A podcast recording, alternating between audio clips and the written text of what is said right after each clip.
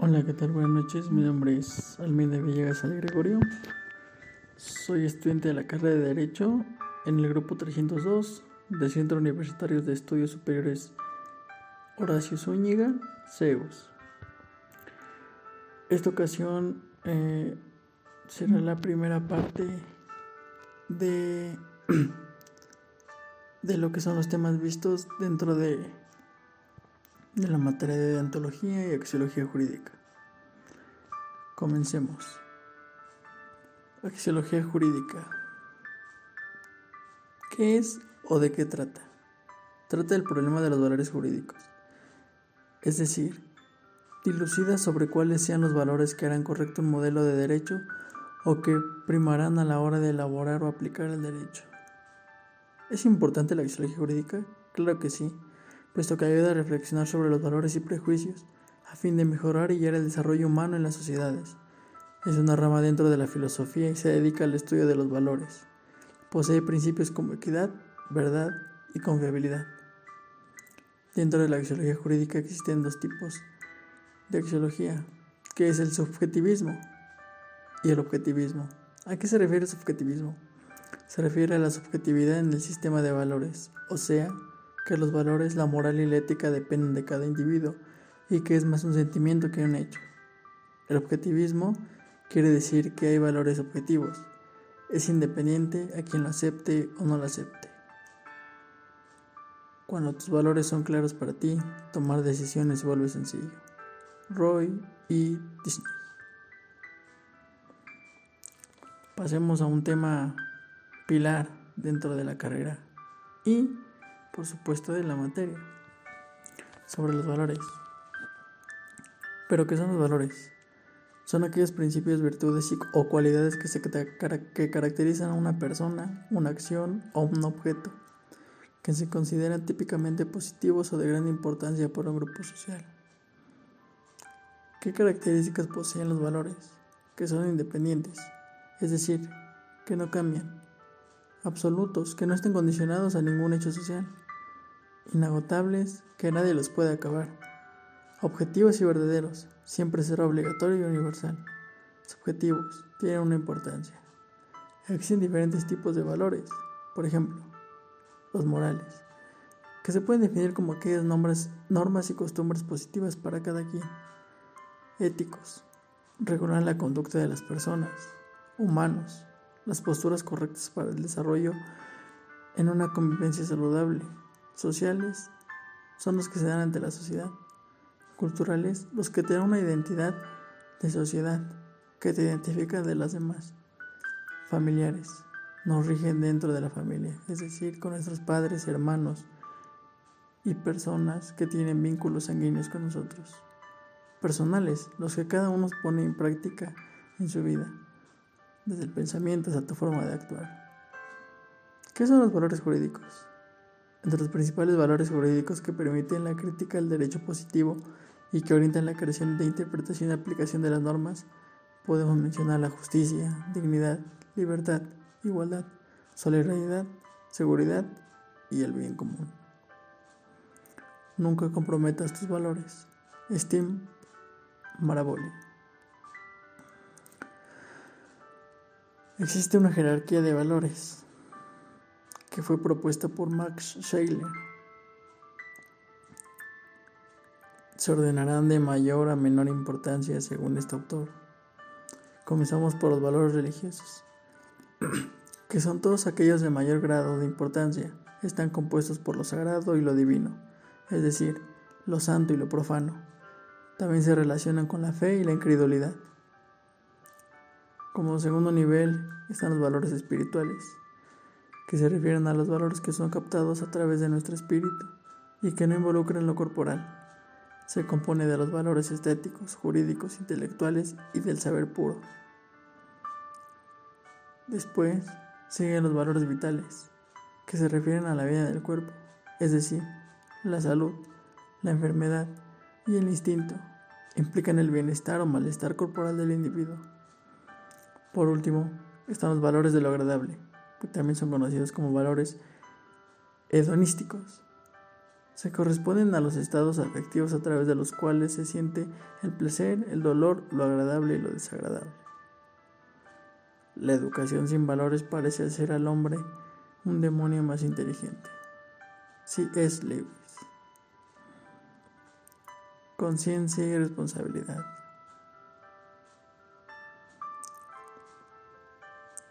¿Qué es la conciencia? La conciencia se puede definir en términos generales como el conocimiento que un ser tiene de sí mismo y de su entorno. También puede referirse a la moral o a la recepción normal de los estímulos del interior y exterior del parte del organismo. Existen diferentes tipos de responsabilidades. La conciencia moral, de la manera en que actúas, la manera en que te desenvuelves. La conciencia social, dentro de las acciones o actividades de la cual una persona puede tomar conciencia de cómo se desenvuelve con las demás personas, en una sociedad, en un pueblo, en un grupo. Conciencia temporal es la que toma entendimiento sobre la mente de que lo rodea. Conciencia psicológica es aquella actividad o estado psíquico que se produce como resultado de la actividad de estímulo cerebro que es sumamente compleja. Por, por último y la más importante, la conciencia jurídica que se puede definir como el proceso mediante el cual las personas dan sentido a sus experiencias apoyándose en categorías y conceptos legales. La felicidad es el estado de conciencia que procede del logro de los valores propios. Ayn Rand. ¿Qué es la responsabilidad? Es un valor que está en la conciencia de la persona que estudia la ética sobre la base de la moral puesto en práctica se establece la magnitud de dichas acciones y de cómo afrontarlas de la manera más positiva e integral para ayudar en un futuro.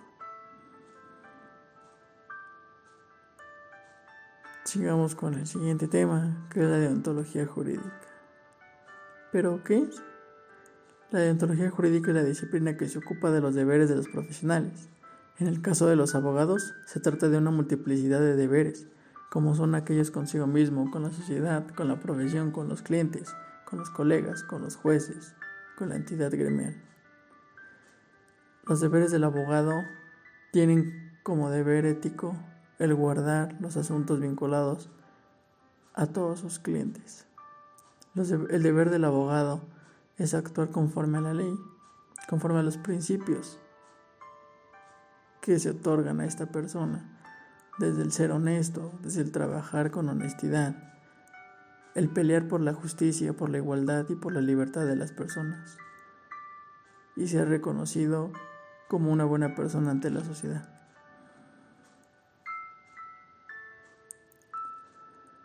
Si vives con valores para ti mismo, te conviertes de gran valor para todos los que te conocen. Brian McGill. Libertad.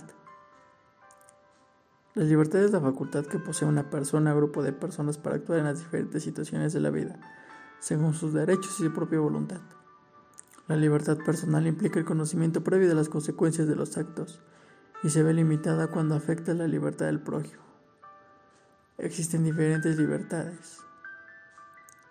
Por ejemplo, en México y en casi todo el mundo existe una libertad académica.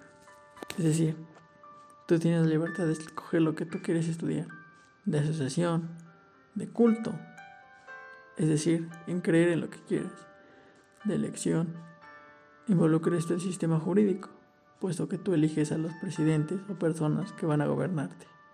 De expresión, de poder dar a conocer lo que tú sientes y piensas. De conciencia, es decir, de pensar. De manifestar, tú puedes manifestar tus ideas, todo lo que tienes en tu mente de la manera que más te plazca. Claro, sin dañar lo de las demás personas. De opinión, puedes dar tu opinión acerca de todo lo que quieras. Existen también libertades fundamentales. Rosenberg las definió, bueno, definió cuatro libertades básicas como derechos inalienables de todas las personas, que son la libertad de expresión, de culto, libertad para vivir sin miseria y libertad para vivir sin temor. Cuando la historia se borra, los valores morales de las personas también. Ma Chian. Pasemos a uno de los temas más importantes de, de estas primeras unidades, que son los principios deontológicos. Según la autora, la autora Ángela Aparici, establece que los principios de deontología jurídica y la virtud profesional pueden entenderse como medios más adecuados para alcanzar el fin de una determinada profesión, profesión, en este caso la de derecho. Se encuentran estrechamente relacionados con las virtudes profesionales y estos principios son la integridad profesional, búsqueda del bien ajeno y el servicio al bien común.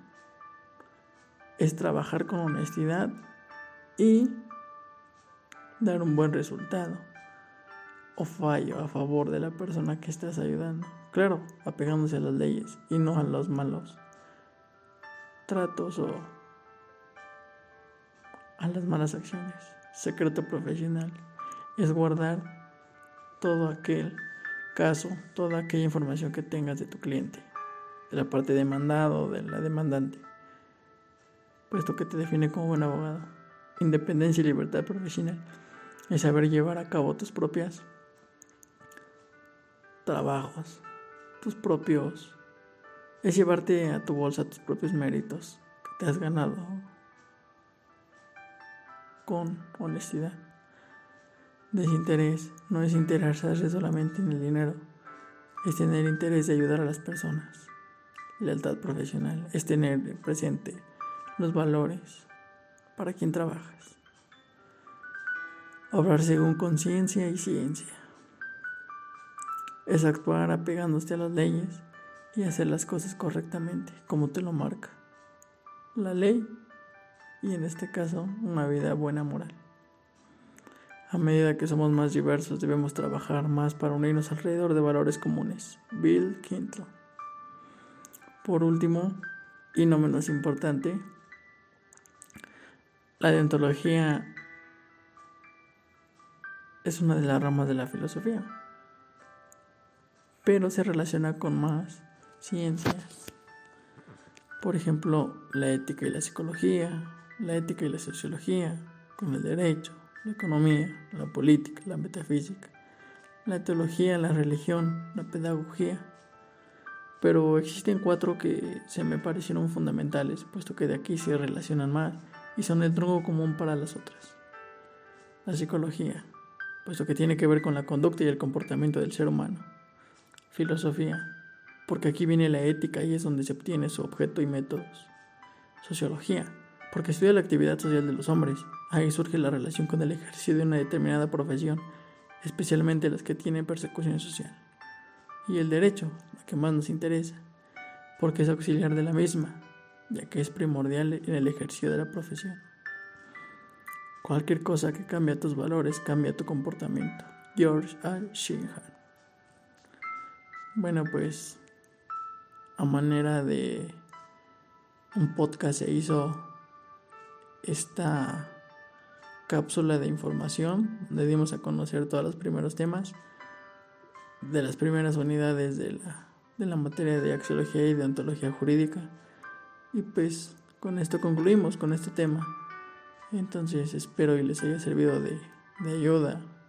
Se recabó la información más importante, se resumió y se dio a conocer lo sobresaliente de cada tema lo que nos ayudará a cumplir nuestra labor como buenos abogados. Por su atención, gracias.